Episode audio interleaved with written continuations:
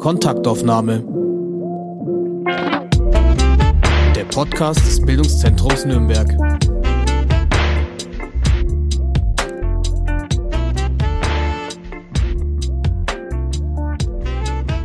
Hallo und herzlich willkommen bei der neuen Folge von unserem Podcast. Mein Name ist Grażyna Wannert und heute bei mir zu Gast Ramona Dennis Nürnberger. Hallo Ramona. Hallo. Ramona, du bist Politologin und dazu kommen wir gleich, weil eigentlich aus diesem Grund hauptsächlich treffen wir uns heute. Ja. Aber zuerst habe ich da ein paar kryptische Begriffe äh, rausgesucht, die mit deinen Wirkungskreisen zusammenhängen und okay. um deren Erklärung ich dich bitten möchte. Und ich fange an mit Arsch und Frieda. Mhm. Ähm, ja, dann erkläre ich dir mal ganz kurz, was Frieda ist. Das ist ein ähm, feministisches Konzertkollektiv. Äh, wir haben natürlich vor Corona äh, Konzerte veranstaltet an Orten in Nürnberg und auch in Erlangen ähm, mit dem Schwerpunkt auf äh, mit dem Schwerpunkt auf Bands, die die Frauenbeteiligung haben um so Räume zu schaffen, bei denen ähm, auf den Bühnen Frauen stehen und vor den Bühnen Frauen stehen und sich alle so ein bisschen wohler fühlen, weil wir so versuchen, einen geschützten Rahmen zu setzen. Genau, das ist, das verbirgt sich so hinter, hinter mhm. diesem kryptischen Begriff Arsch und Und warum dieser Name? Ah, der Name kommt daher, es gibt in Nürnberg eine Kneipe, die heißt Arsch und Friedrich. Mhm. Das männliche äh, Pendant dazu. Und das ist eine, genau eine Kneipe in der Südstadt hier in Nürnberg. Und ähm, wir waren alles äh, Kollektivmitglieder, die dann Arsch und Frieda gegründet haben. Also es war so ein bisschen eine Abspaltung oder eine Untergruppe von diesem, von dieser, äh, von diesem Kneipenkollektiv, ähm, das den Schwerpunkt dann auf Konzerte und auf feministische Inhalte gelegt hat. Deswegen ähm, war das so ein bisschen immer noch so eine Bindung dazu, wo man eigentlich herkam. Und zwar war das dieser Kneipen äh, Hintergrund, aber ähm, aus Friedrich wurde eben Frieda. Mhm. Und schon merkt man, dass du sehr stark in der Subkulturszene in Nürnberg unterwegs bist. Ne? Ja, ich glaube auch, ja. Ja, damit hängt, glaube ich, auch zusammen der Begriff Kulturoasis. Kulturoasis, ja, das ist ähm, ein Raum, ja, also eine Freifläche im Prinzip, die wir im letzten Jahr äh, erschaffen haben äh, in Kooperation mit der Stadt Nürnberg, wo Vereine und, und auch ja, Orte, die keine eigenen Außenflächen haben, ähm, einen Freiraum zur Verfügung gestellt bekommen haben, wo sie veranstalten konnten. Also die Betreiber haben dann ähm, selber keine Miete oder so bezahlt, sondern sie konnten dann dort veranstalten, konnten Einnahmen generieren um zum Beispiel einfach auch ähm, Löcher zu stopfen, die in der Zeit entstanden sind. Mhm. Und das ist so der Sinn der Kulturoase, ähm, dass hier Räume genutzt werden, die die Stadt ja zur Verfügung hat. Ähm, wir da so ein bisschen die Schnittstelle zwischen ähm, freier Szene und Stadt bilden, also dass dann ein, ein Verein nicht sich bei der Stadt meldet, sondern bei uns und sagt, mhm. okay, wir würden gerne veranstalten, ähm, wir, haben, äh, wir haben tolle Konzertideen, wir machen das mit einem super Hygienekonzept. Mhm. Deswegen ähm, können wir bitte bei euch veranstalten. Und genau das hat letztes Jahr so stattgefunden. Wir planen das jetzt für dieses Jahr auch. Toi, toi, toi, mhm. hoffentlich geht das durch, weil äh, dieses Jahr wird das natürlich nicht anders sein als letztes mhm. Jahr, was, was Kultur, Subkultur in Nürnberg betrifft. Aber Zwinger kriegt ihr jetzt nicht mehr, oder? Nee, das ist, äh, genau, das war jetzt nur für letztes Jahr. Jetzt sind wir auf der Suche nach neuen Räumen. Ah, und die gibt es noch nicht? Genau, die gibt es noch nicht. Da sind oh. wir noch ganz, mhm. äh, ganz stark auf der Suche. Jetzt ist zum Glück erst März. Letztes Jahr haben wir erst im August angefangen. Da war Stimmt. das sehr spontan alles. Mhm, mhm, ähm, und da war das dann auch so, dass da zwei Monate im Prinzip nur diese Kulturoase im Marientorzwinger bestanden hat. Und jetzt würden wir planen, so ab Mai, Juni, sobald eine Fläche da ist, das auf die Beine zu stellen, damit ähm, dieses gute Wetter, das ja auch letztes Jahr so, ähm, so lange angedauert hat, dass das gut genutzt werden kann. Mhm. Okay, jetzt komme ich mit einem neuen Begriff. Gar nicht so ungewöhnlich, aber du setzt das wieder in andere Kontexte. Schorle. Ah, Schorle. Ja, das ist äh, die Band, in der ich Gitarre spiele. Ähm, genau. Mhm. Ähm, und ja, genau, da ist es leider auch sehr ruhig drum geworden. Wir existieren erst seit eineinhalb Jahren. Ähm, mhm. Also das heißt, wir bestehen eigentlich hauptsächlich seit Corona. Äh, dementsprechend ist alles, was irgendwie, ähm, was die Band betrifft, noch sehr in den Startlöchern, weil wir uns gerade nicht mal so richtig für, für Proben oder so treffen können. Natürlich. Mhm. Gibt es im Netzwerk irgendwas von euch? Nein, noch nicht. Also wir noch wollten nicht. Im, äh, mhm. im November hatten wir vorgehabt aufzunehmen. Mhm. Und dann war wieder, dann sind diese Inzidenzwerte so in die Höhe gegangen mhm. und dann mhm. war das okay, wir können jetzt nicht aufnehmen. Und das war dann auch sehr, sehr traurig für uns. Mhm. Ich bin schon fast fertig mit meinen Begriffen. Ich habe noch zwei. Okay. Lockdown Diaries. Lockdown Diaries. Ah, ja, eines. Äh, so. muss das jetzt nachdenken. Ich muss kurz nachdenken. Ich habe kein Tagebuch geschrieben. Nee. Aber genau, ich weiß, wo, worauf du anspielst. Das sind wahrscheinlich die Sets, ähm, mhm. die ich aufnehme, wenn ich so ein bisschen als DJ mich versuche und da so ein bisschen Sachen aufnehme. Das war, funktioniert natürlich ganz gut in der jetzigen Zeit, weil man das sehr schön alleine zu Hause machen kann und ähm, deswegen ist es gerade so ein bisschen präsenter als zum Beispiel die Band, weil das natürlich gerade, äh, da sind wir ja eigentlich vier Personen, das heißt, es ist so ein bisschen pausiert und sowas wie das DJ sein, das kann man gut alleine machen, auch wenn es ohne Publikum ist, aber es ist dann auch ganz gute Beschäftigungstherapie. Und ich habe von dir gelernt, es gibt keine weibliche Form von dem Wort DJ. Genau, genau, weil DJ weil, ist ja schon ähm, neutral eigentlich, äh, Disc Jockey. Mhm. Ähm, und Jane ist so ein bisschen, geht dann in die Richtung, ähm, dass man explizit hervorhebt, dass die Person, die da gerade Musik auflegt, äh, weiblich ist und als wäre das eine Stilrichtung wie, weiß ich nicht, Hip-Hop äh, oder, oder Techno, gibt es dann viel. Oder Frauenliteratur. Ge genau, das ist, das ist keine Sparte. So. Das ist, äh, es gibt genauso Frauen, die, die DJs sein können wie Männer. Und deswegen ist es ja eh schön, dass es einen Begriff gibt, der von vornherein eigentlich ohne Geschlecht auskommt, ohne mhm. männlich, ohne weiblich. Und deswegen äh, ist DJ immer, dann ist es die DJ und nicht der DJ. Mhm, alles klar. Genau. Und mein letzter Begriff, Überkatze. ja, das ist die andere Beschäftigungstherapie. Äh. das ist ja genau Instagram, äh, mein mhm. Instagram-Account-Name. Ähm, ja, da teile ich viel, was mir so im Alltag begegnet und da teile ich dann aber auch viel, was so, was politisch mich bewegt oder ähm, auch ganz klassisch Fotos von schönen Dingen, die man irgendwo macht. Also und Katzenfotos so, natürlich. Das auch. auch im Hintergrund ist jetzt die Katze. Äh, die ist, die ist jetzt sieben geworden, oder? ja, die ist sieben geworden. Das weiß dann, ich. Das weißt du, weil du über Katzen siehst. genau. Und da merkt man ganz schnell, dass das Leben dann doch sehr gläsern ist, wenn man, wenn man darauf angesprochen wird, alles Gute zum Geburtstag deiner Katze. Genau, wenn man es will natürlich. Ne? Wenn man es will, ist ja alles freiwillig, genau. Eben, genau. Ja, dann äh, in, in diesem Instagram-Profil ähm, steht auch äh, als Selbstbeschreibung irgendwas mit Politik, Musik und 35 Millimeter. Mhm. Wofür steht das letzte? Äh, das ist die Analogfotografie. Mhm. Ähm, Machst da, du gerne? Das mache ich gerne und das ist auch, ja, schon sehr stark jetzt äh, in meinen Fokus gerückt, seitdem so das soziale Leben runtergefahren ist, seitdem mhm. man nicht mehr so viel Menschen treffen kann, nicht mehr so viel ähm, einfach Dinge tun kann überhaupt. Und das ist mir auch aufgefallen, jetzt auch als das Wetter so schlecht war und man viel zu Hause war oder dann einfach nur auf Spaziergänge, wo Spaziergänge das Maximale der, mhm. der Gefühle war, ähm, hatte ich halt dann immer eine Kamera dabei und dann war das auch irgendwie ein Grund rauszugehen und hat das dann so ein bisschen aufgewertet. Mhm. Ja, ich glaube, wir brauchen auch immer wieder irgendwelche Aufgabe und das ist auch mit dem Fotografieren. Ja. Ich habe das festgestellt, als ich äh, sechs Monate lang in Spanien im Sabbatical war. Das hat mir meine, meine Freiheit ein bisschen Struktur auch gegeben, dass ich ja. Nur für mich eigentlich oder für meinen Blog, aber auch eigentlich für mich abfotografiert habe, das, was ich erlebt habe, gesehen habe und was mich da bewegt hat auf ja, dieser total. Reise. Ja. Ja, weil dann hat man trotzdem nochmal so einen, so einen Kompass irgendwie. Ja, okay, ich gehe jetzt genau. raus, um Fotos zu machen. Und ja. ich gehe raus, weil sonst nichts passiert in meinem Leben gerade, sondern genau, das ist dann so eine kleine Aufgabe jeden Tag oder so. Genau, ja. Ich lese gerade ein Buch. In dem eine Ich-Erzählerin, eine junge erwachsene Frau, auf eine Heimreise geht, weil ihre Kindheitsfreunde heiraten.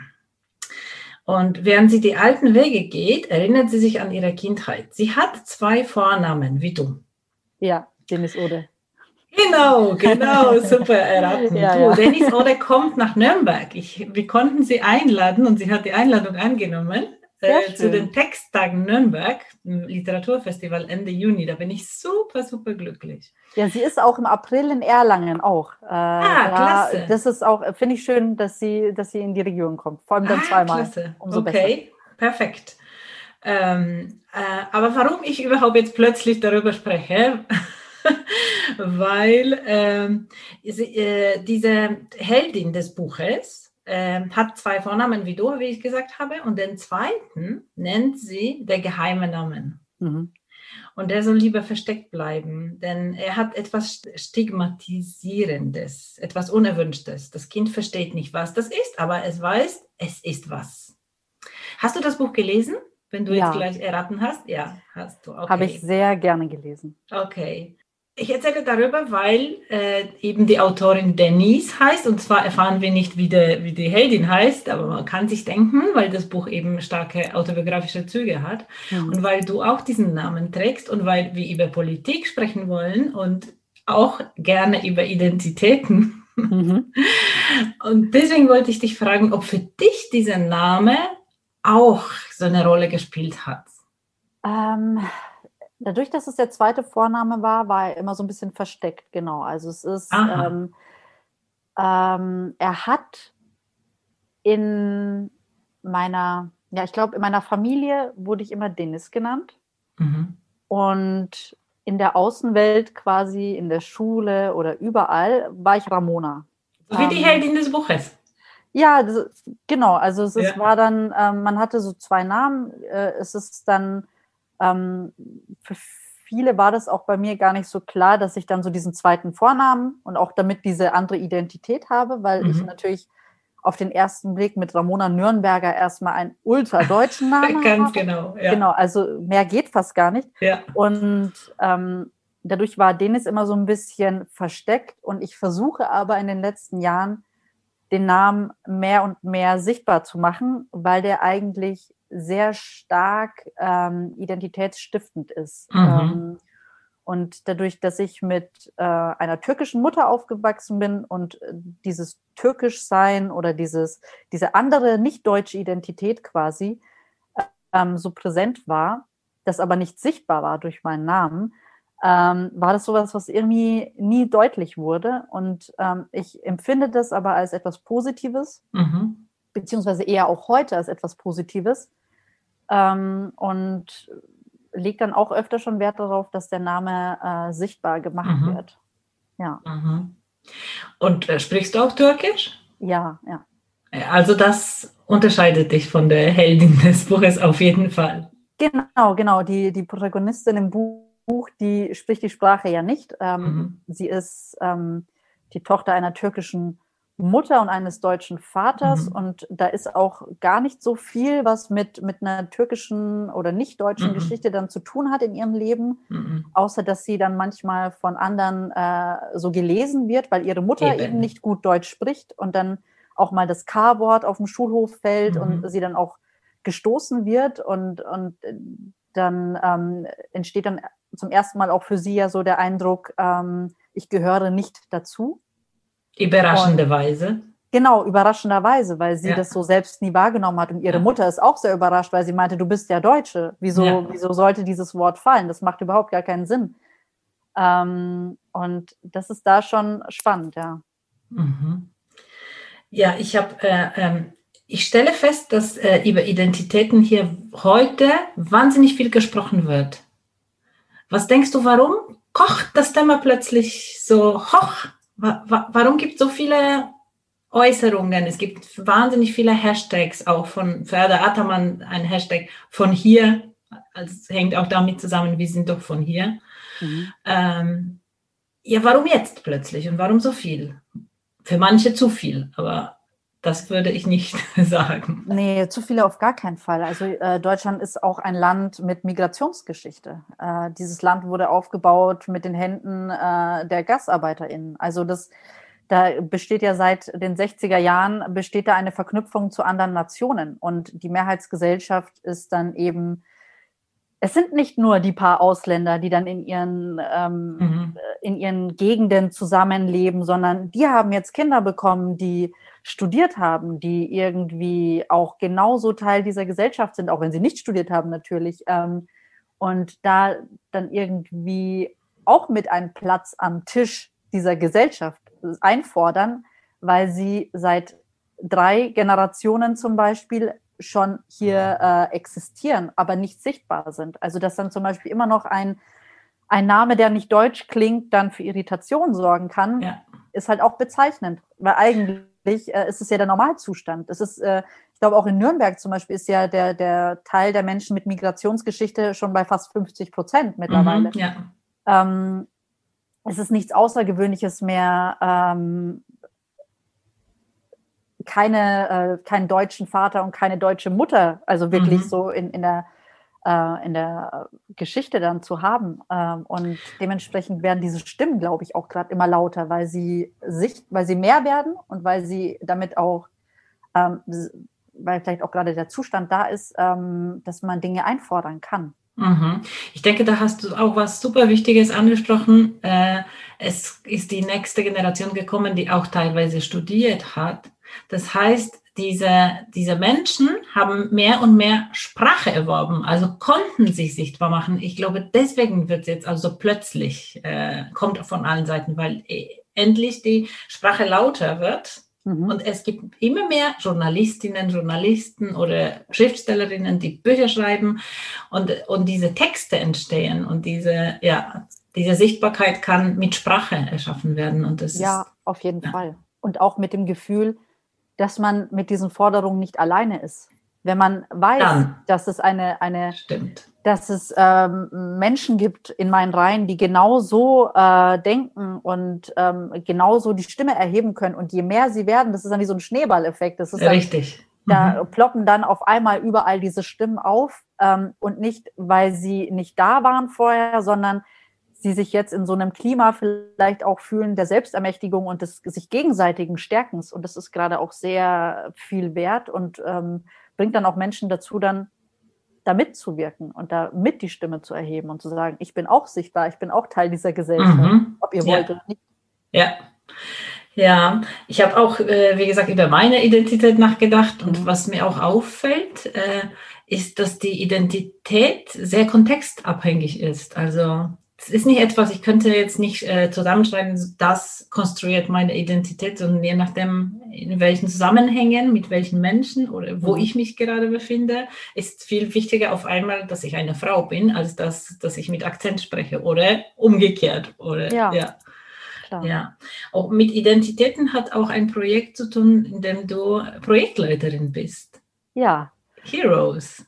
Genau, genau. Äh, da bin ich jetzt seit einem Jahr ich habe jetzt äh, heute Morgen dann gedacht, dass es jetzt ein Jahr ist, genau, mhm. äh, dass ich ähm, da Projektleiterin bin. Und genau, bei Heroes geht es im Prinzip auch darum, ähm, dass Jugendliche und hier im Speziellen eigentlich Jungs ähm, reflektieren können, an sich arbeiten können, welche Art von Mensch sie sein möchten. Das ist ein Gleichstellungsprojekt mhm. ähm, und das sich auch eben für Gleichberechtigung einsetzt, das eigene Rassismuserfahrungen reflektiert, dass ähm, einfach ein safer Space für Jungs ist, also klassische mhm. Jungenarbeit betreibt, mhm. ähm, in dem Jungs ihre eigene Identität ähm, kritisch beleuchten können, gucken können, äh, möchte ich das vielleicht so machen wie mit wie meine Familie, wie mein Vater, wie, wie mein Großvater, möchte ich das vielleicht anders machen? Ist meine Identität eine ähm, slowakische oder ist es eine deutsche oder ist es vielleicht eine italienische oder kann ich das irgendwie alles mischen oder muss ich mich für eine entscheiden?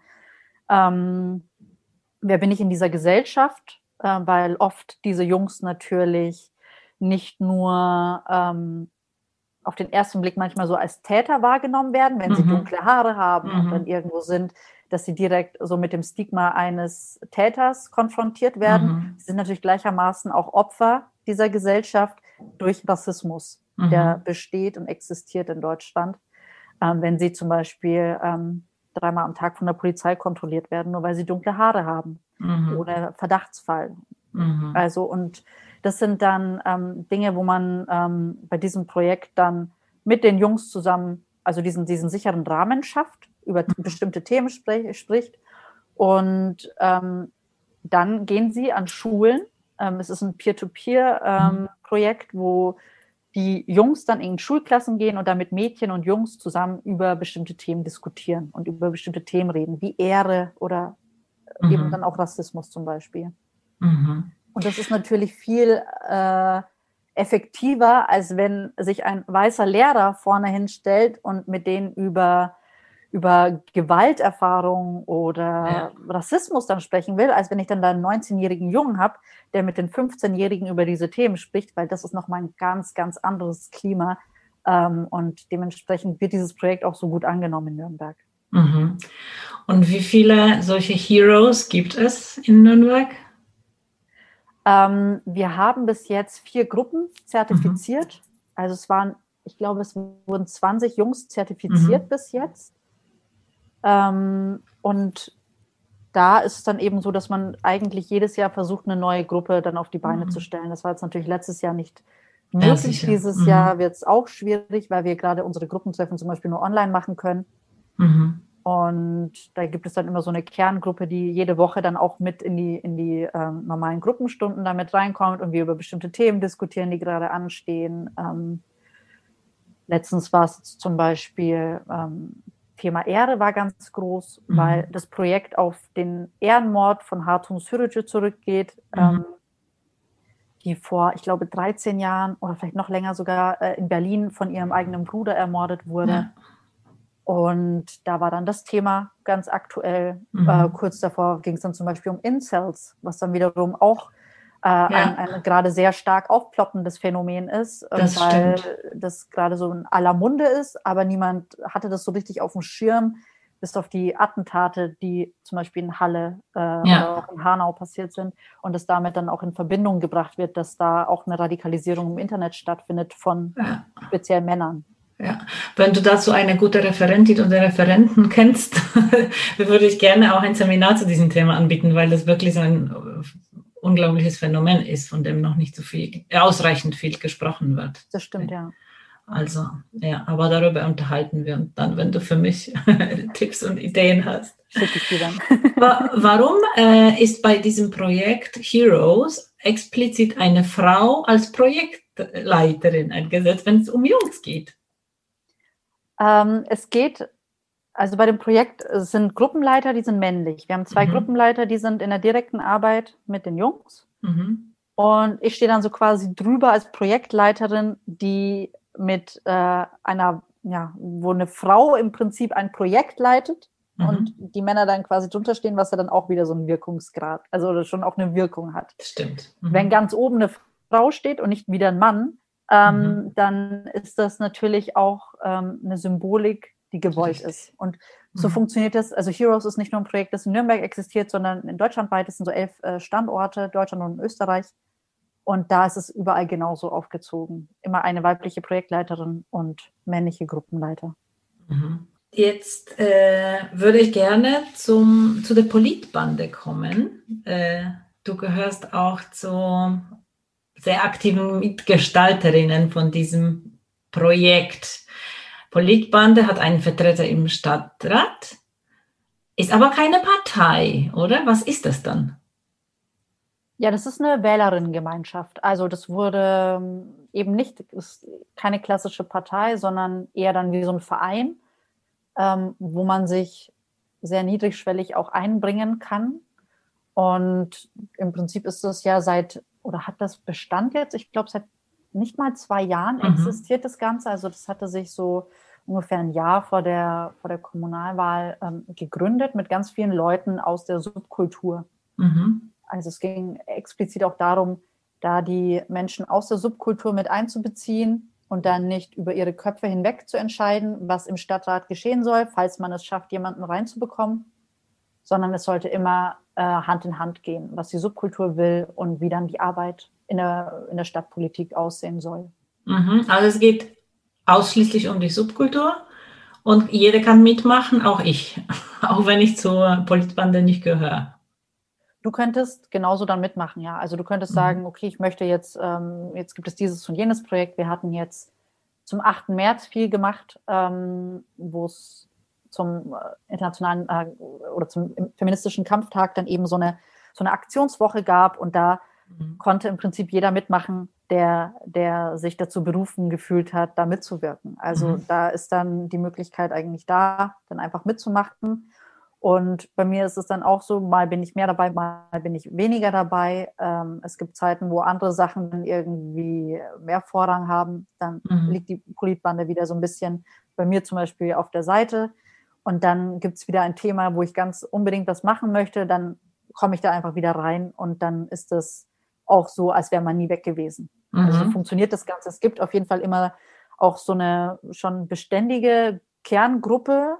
Äh, es gibt dann auch einen Vorstand zum Beispiel. Ähm, die sind dann eigentlich immer so dabei mhm. und dann außenrum gibt es dann so Rädchen, die immer mal wieder kommen oder dann mal eine gewisse Zeit vielleicht ein bisschen raus sind, wenn sie, weiß nicht, es gibt dann auch Fälle, wo dann zum Beispiel jemand ein Kind bekommt und dann ist es, ist er für ein paar Monate irgendwie draußen und dann kommt man wieder.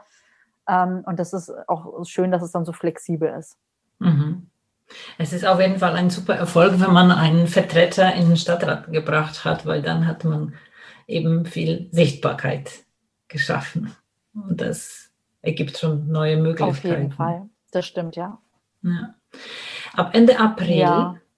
Bietest du bei uns am Bildungszentrum eine Reihe an, die an einem Konzept basiert, das vom Bayerischen Volkshochschulverband entwickelt wurde. Was ist die Grundidee von diesem Konzept? Ähm, also es geht im Prinzip darum, mal zu gucken, in, in welcher Verfassung im Prinzip ja unsere Verfassung ist und da mhm. so ein. Systemcheck ähm, mal an, also sich da anzunehmen. Ähm, und geplant ist es da, so ein interaktives Forum zu schaffen, wo ähm, ich dann mehr moderiere und nicht referiere mhm. zu bestimmten Themen äh, und zu bestimmten ähm, ja, Fassungsinhalten, die Bestand haben.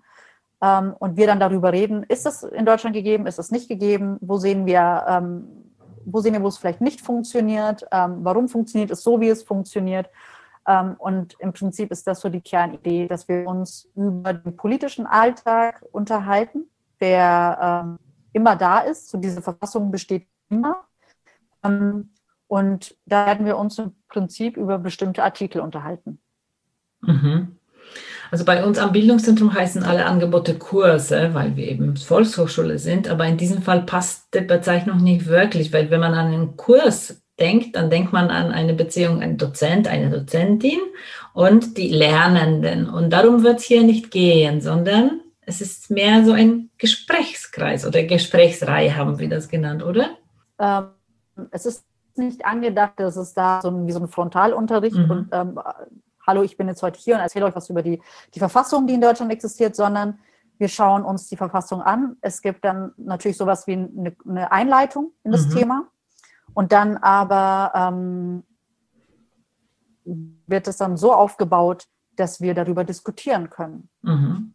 Über die meisten Punkte kann jeder etwas sagen, wenn, wenn, wenn man die Verfassung jetzt nicht durchgelesen hat. Man kann zu, zu allen der Punkte hat man, haben die meisten Menschen wahrscheinlich irgendwie vielleicht auch eine Meinung.